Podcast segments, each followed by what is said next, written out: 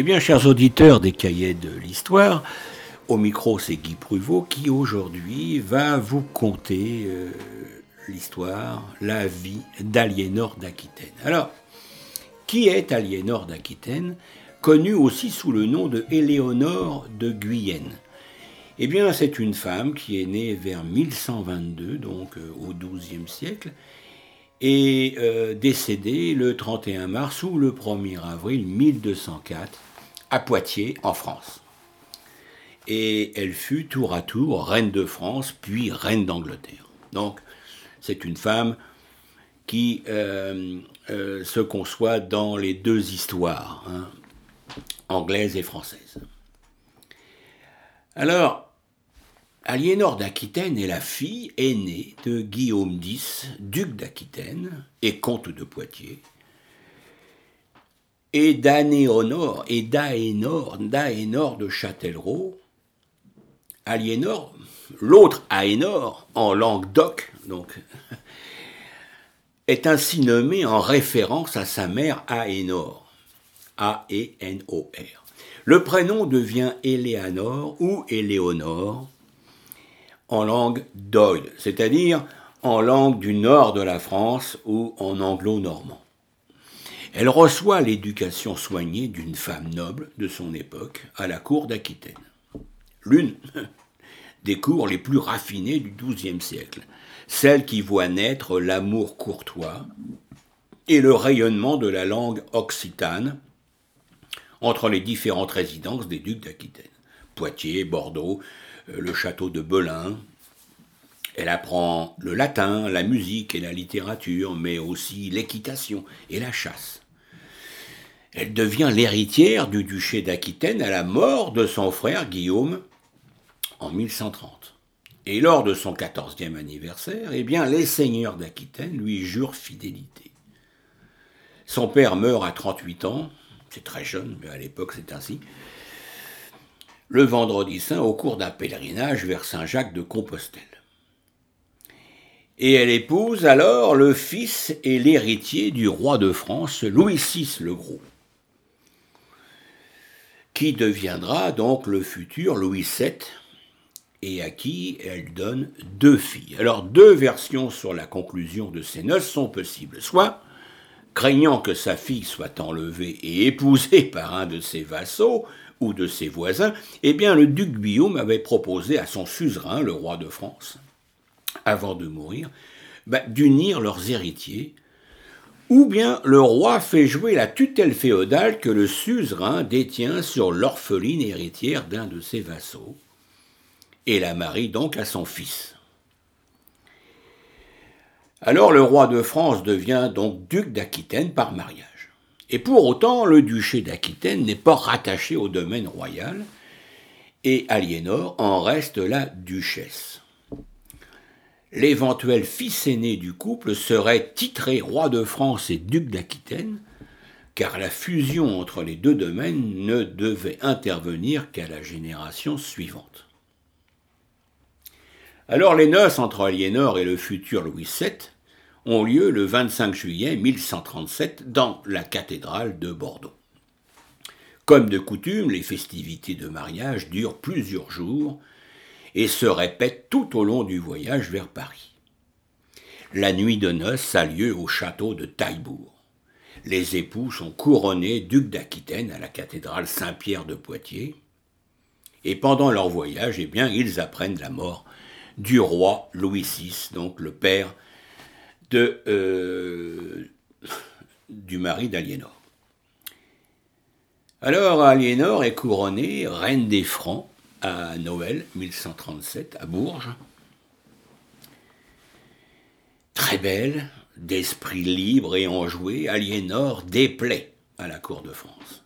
Elle est critiquée pour sa conduite et ses tenues jugées indécentes, tout comme ses suivantes et comme une autre reine des Francs venue du Midi, c'est-à-dire du sud de la France, un siècle plus tôt, Constance d'Arles. Alors, ces goûts luxueux, des ateliers de tapisserie sont créés, eh bien, elle achète beaucoup de bijoux et de robes. Et tout ceci étonne. Les troubadours également qu'elle fait venir ne plaisent pas toujours. Et l'un des troubadours, qui s'appelait Marc Abru, est renvoyé de la cour pour avoir chanté son amour pour la reine. Certains historiens attribuent ces critiques à l'influence qu'elle aurait sur le roi. Mais celle-ci est difficile à démontrer. Le jeune couple, ils ont tous deux moins de 20 ans, prend plusieurs décisions jugées inconsidérées. Alors, après la constitution de Poitiers, en commune par ses habitants, la ville est prise sans effusion de sang par Louis VII, qui exige que les principaux habitants lui livrent leurs fils et filles en otage. Et l'équivalent d'un premier ministre, c'est-à-dire l'ami du roi, qui s'appelle donc l'abbé Sugère, intervient pour le faire renoncer à cette volonté. Alors, après cette intervention de Sugère sur le duché de la jeune reine, eh bien, celle-ci l'écarte du conseil. Dans une expédition sans lendemain, en 1141, il tente de conquérir Toulouse, sur laquelle Aliénor estimait avoir des droits. Et pour le remercier, eh bien, Aliénor lui offre un vase taillé dans un cristal de roche, monté sur un pied d'or et orné de pierreries et de perles. Euh, visible encore aujourd'hui au Louvre. Ce vase avait été donné à son grand-père par le roi Taïfa de Saragosse, Imad al-Dola. Mais également, elle pousse le roi, je parle d'Aliénor, euh, à faire dissoudre le mariage de Raoul de Vermandois pour que sa sœur, Pétronille d'Aquitaine, amoureuse, puisse l'épouser ce qui causa un conflit avec le comte de Champagne, Thibaut IV, frère de l'épouse délaissée. Alors, de leur mariage, eh bien, deux filles sont nées. Il y a Marie, qui est née en 1145, et Alix en 1150. Et durant toute cette période, eh bien, l'analyse des chartes montre une assez faible implication d'Aliénor dans le gouvernement. Elle est là pour légitimiter les actes, c'est tout. Alors, elle invite le troubadour Geoffrey Rudel à la suivre lors de la deuxième croisade et emmène avec elle toute une suite avec de nombreux chariots. Augmentés des épouses des autres croisés, eh bien la croisade française se trouve encombrée d'un interminable convoi qui la ralentit. La découverte de l'Orient, avec ses fastes et ses mystères, fascine Aliénor, ainsi d'ailleurs que tous les paysages qu'elle croise, et rebute Louis à la piété austère et rigoureuse. Et comme disait Aliénor, mon mari est plus moine que roi. Alors les causes de discorde entre les deux époux s'ajoutent aux difficultés du voyage. D'abord la bataille du mont Cadmos, où l'imprudence d'un de ses vassaux manque de causer la perte de la croisade. Mais il y a également les manquements des Byzantins. Il y a les retrouvailles avec son oncle Raymond de Poitiers qui accueille les croisés mais ne reçoit aucune aide de leur part. Et il y a surtout eh bien, l'échec calamiteux de la croisade. Et tout cela provoque, avec l'infidélité supposée d'Aliénor, une rupture entre les deux époux. Ils reviennent séparément en bateau jusqu'en Italie. La nef d'Aliénor est prise dans une bataille navale. Elle tombe aux mains des Byzantins avant d'être aussitôt délivrée par les Normands de Sicile. Alors elle aborde euh, à Palerme en Sicile, puis rejoint Louis VII en Calabre, où il a débarqué le 29 juillet. Après un arrêt dû à une maladie d'Aliénor, eh bien, ils remontent ensemble vers la France. Le pape Eugène III, à l'abbaye du Mont-Cassin, puis Sugère, réussissent à les réconcilier. Leur seconde fille naît d'ailleurs l'année suivante. Cependant, le désaccord ressurgit à l'automne 1151. Et début 1152, eh bien, le couple relève les garnisons royales présentes dans le duché d'Aquitaine. Enfin, le mariage est annulé le 21 mars 1152 par le second concile en l'église Notre-Dame pour motif de consanguinité au quatrième et cinquième degré. Parce que, à strictement parler, le divorce n'existe pas à l'époque. Alors les événements d'Antioche, ramenés à l'importance d'un incident, ont depuis presque neuf siècles suscité une abondante littérature. Cette infidélité supposée d'Aliénor a non seulement des conséquences graves sur l'histoire politique, mais son rapport par les chroniqueurs nous en apprend beaucoup sur les mentalités de l'époque, et cet épisode est devenu depuis un enjeu pour les historiens, un enjeu toujours controversé. Alors au début du printemps 1148, eh bien, la croisade s'arrête dix jours à Antioche, et comme je le disais, elle y est accueillie par Raymond de Poitiers, euh, oncle d'Aliénor. Il est certain qu'Aliénor et Raymond s'entendent à merveille et passent beaucoup de temps ensemble. Des soupçons naissent sur la nature de leur relation et une dispute éclate entre Louis VII et Aliénor. Louis VII souhaite engager son armée vers Jérusalem mais Aliénor refuse de quitter son oncle et rappelle alors à son époux leur degré de consanguinité et qu'elle pourrait donc demander l'annulation de leur mariage. Cette consanguinité était connue au moins depuis 1143, mais Bernard de Clairvaux lui-même ne jugeait pas cela d'une très grande gravité. Euh, alors Bernard de, Clairvaux, eh bien, c'est un moine bourguignon euh, réformateur de la vie religieuse catholique.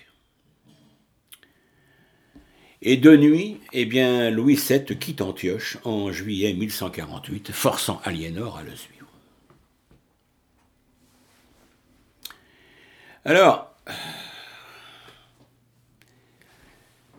plusieurs chroniqueurs évoquent l'affaire tout en écrivant qu'il vaut mieux ne pas en parler. Quant à l'infidélité de la reine, elle n'est pas impensable au XIIe siècle. Parmi les exemples de l'histoire, le plus proche est celui de la reine Marguerite, épouse d'Henri le, Jeune, soupçonnée d'avoir été, pour un temps, la maîtresse de Guillaume le Maréchal. Le contexte de la croisade aggrave encore la sensibilité à ce qui touche la sexualité. Jean, euh, Jean Flory, un, historien, note qu'en arrière-plan, la sexualité au cours de la croisade, même légale, était déjà jugée de façon défavorable. Sans évoquer Aliénor, plusieurs contemporains attribuent l'échec de la deuxième croisade aux fautes morales des croisés. Et la même explication est donnée pour l'échec de celle de 1101, c'est-à-dire celle de Guillaume le Troubadour. Alors, il a pu se passer deux choses, d'après Jean Fiori, l'historien. Soit Aliénor a effectivement eu des relations incestueuses avec son oncle et voulu ensuite rester avec lui, au point de ne pas craindre de se séparer de son époux, soit les croisés se sont trompés dans leur appréciation du sentiment qui unissait Raymond de Poitiers et Aliénor d'Aquitaine, ce qui donne une Aliénor très hardie osant évoquer la dissolution du mariage. Alors, il est difficile de trancher sur la réalité de l'adultère. Il est fort probable qu'elle ait déjà eu en tête à Antioche de se séparer de Louis VII. Puis plus tard, trois ans après le retour de la croisade, Aliénor pensait peut-être déjà épouser Henri, euh, qu'elle avait rencontré en août 1151 à Paris, alors qu'il accompagnait son père, qui avait été convoqué par le roi de France Louis VII. Et le 21 mars, eh bien 1152, l'annulation du mariage fut prononcée lors du second concile de Beaugency. Alors, aussitôt, elle rentre à Poitiers et manque d'être enlevée deux fois en route par des nobles qui convoitent la main du plus beau parti de France. Cependant, elle échange quelques courriers avec Henri Plantagenet, aperçu à la cour de France, donc je le disais, en août 1151. à l'occasion d'un règlement de conflit réclamant sa présence, et le 18 mai 1152, et eh bien huit semaines après l'annulation de son premier mariage, elle épouse à Poitiers ce jeune homme fougueux, futur roi d'Angleterre, d'une dizaine d'années son cadet, et qui a un degré de parenté encore plus proche que Louis VII. Le 19 décembre 1154, eh bien, ils sont couronnés roi et reine d'Angleterre par l'archevêque de Canterbury, permettant à l'Angleterre l'accroissement inespéré de ses territoires continentaux, c'est-à-dire le Poitou et l'Aquitaine. Dans les 13 années qui suivent, eh bien, elle lui donne hein, à son mari, Henri II, cinq fils et trois filles. Guillaume Plantagenet, Henri, dit le jeune, Louis VII, le jeune, Mathilde, Richard, Bérangère, Geoffroy, Aliénor, Jeanne, Jean, dit Jean Santerre. Alors, durant les deux premières années de ce mariage, eh bien, Aliénor affirme son autorité, mais rapidement, c'est Henri II qui prend les décisions. Cinq grossesses les sept premières années la tiennent peut-être à distance. En tout cas, elle le suit au cours de ses voyages s'il a besoin d'elle. Le représente quand il ne peut se déplacer, par exemple à Londres, fin 1158 et en 1160. Sinon, elle est tenue plus souvent dans les domaines plantagenets comme dans les siens. Après 1154, eh bien, tous ces actes sont soit précédés d'une décision du roi d'Angleterre, soit confirmés ensuite par lui. Alors malgré sa réputation de femme légère, forgée a posteriori par ses chroniqueurs, eh bien Aliénor est excédée par les infidélités de son époux. Eh oui. Ainsi, son premier fils, Guillaume, et un bâtard d'Henri sont-ils nés quelques mois d'écart. Henri eut beaucoup d'autres bâtards tout au long de leur mariage. Néanmoins, elle obtint en 1191 du pape Célestin III, pour l'un d'entre eux, eh bien, l'archevêché d'York, en Angleterre. Euh,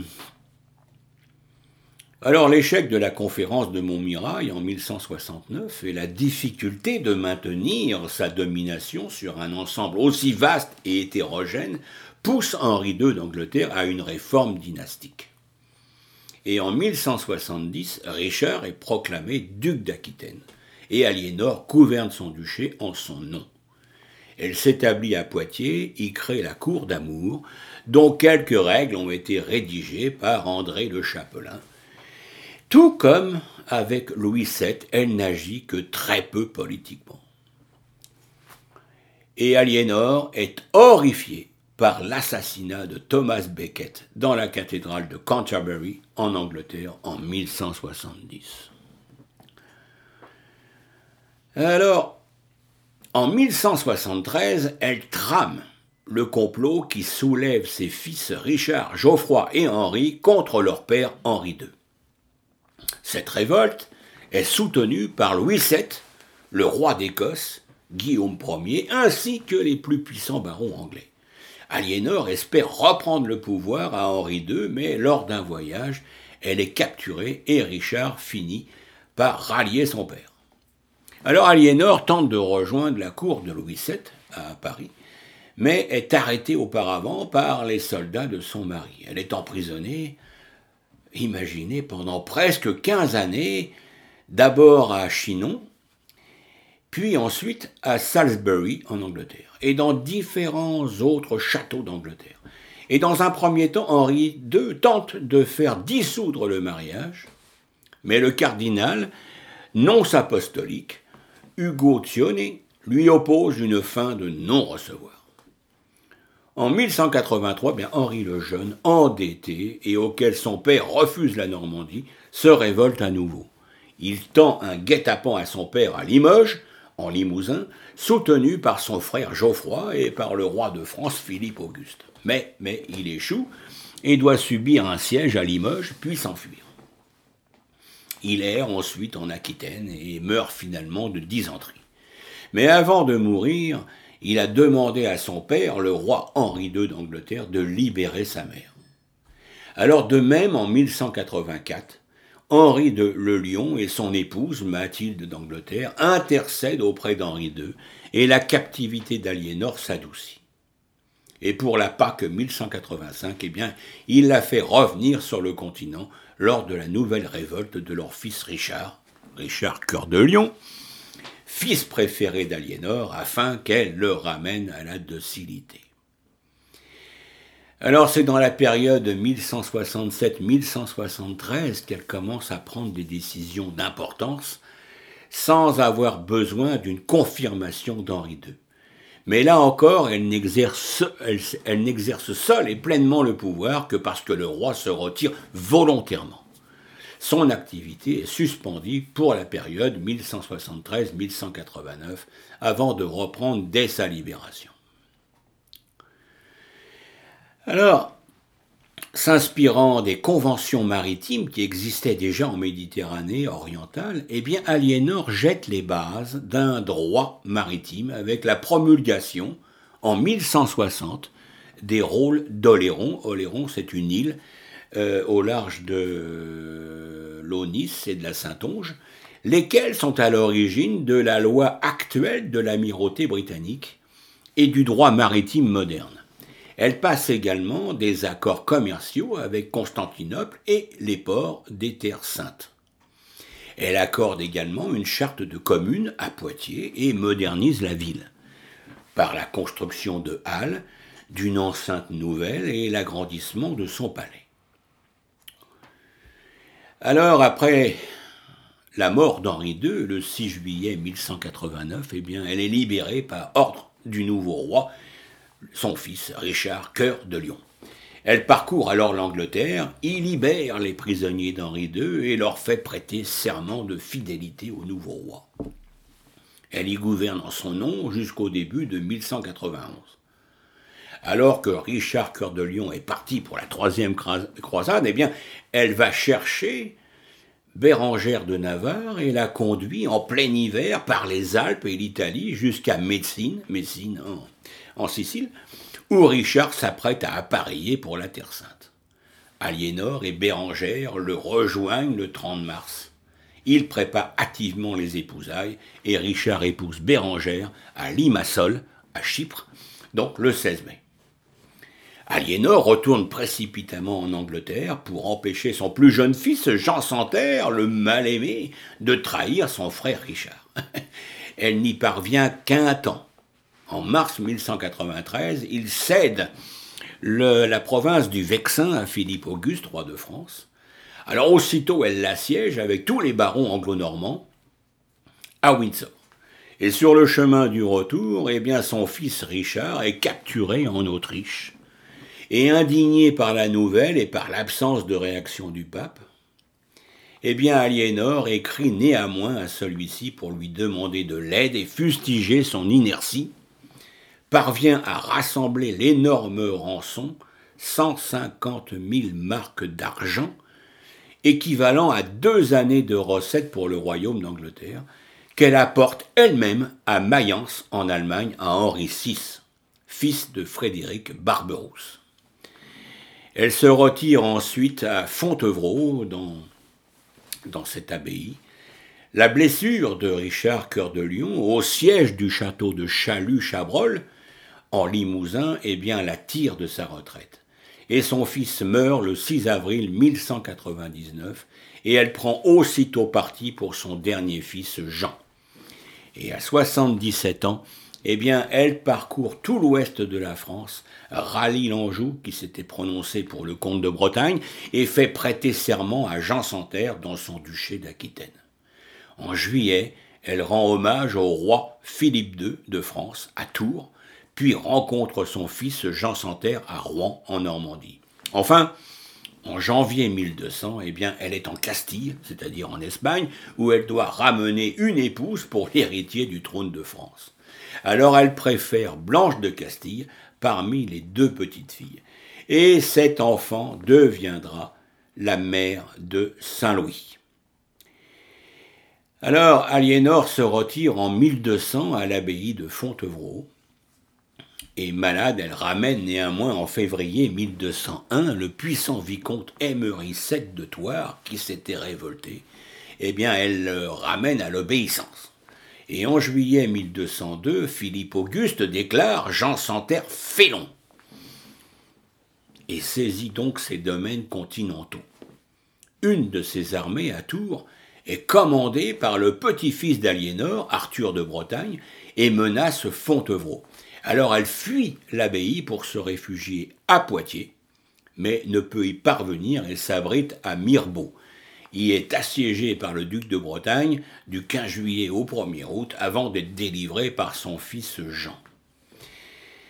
Ah, quelle époque, hein Elle se retire à nouveau à Fontevraud à l'automne et meurt à Poitiers à l'âge de 82 ans, ce qui est un très très bel âge pour ce haut Moyen Âge, et donc elle meurt le 31 mars 1204. Quelques semaines après la prise de Château-Gaillard par Philippe Auguste, Château-Gaillard ayant, étant un, magnifique château euh, euh, érigé par euh, l'un de ses fils, donc Richard, cœur de Lion, à la limite du Vexin français et de la Normandie, qui appartenait à l'Angleterre à cette époque. Elle est inhumée à Fontevraud, où l'on peut voir son gisant polychrome qui voisine avec ceux de son second mari, Henri II Plantagenet, et de son troisième fils, Richard Cœur de Lion, et d'Isabelle d'Angoulême, l'épouse de Jean Santerre. Eh bien, voilà ce que l'on pouvait dire sur cette, cette femme, Aliénor d'Aquitaine, qui a vécu 86 ans tout le long du XIIe siècle, avec beaucoup, beaucoup de péripéties, et qui a eu un retentissement important sur le futur de la France et de l'Angleterre. Eh bien, j'en dirai pas plus, mais si vous voulez avoir plus d'informations, eh bien, regardez des, des, sites euh, internet consacrés à Aliénor d'Aquitaine. Ça, vraiment, ça, c'est très intéressant. Eh bien, chers auditeurs, moi, je vous laisse sur cette euh, dernière précision et je vous dis à très bientôt pour une nouvelle histoire. Merci, au revoir.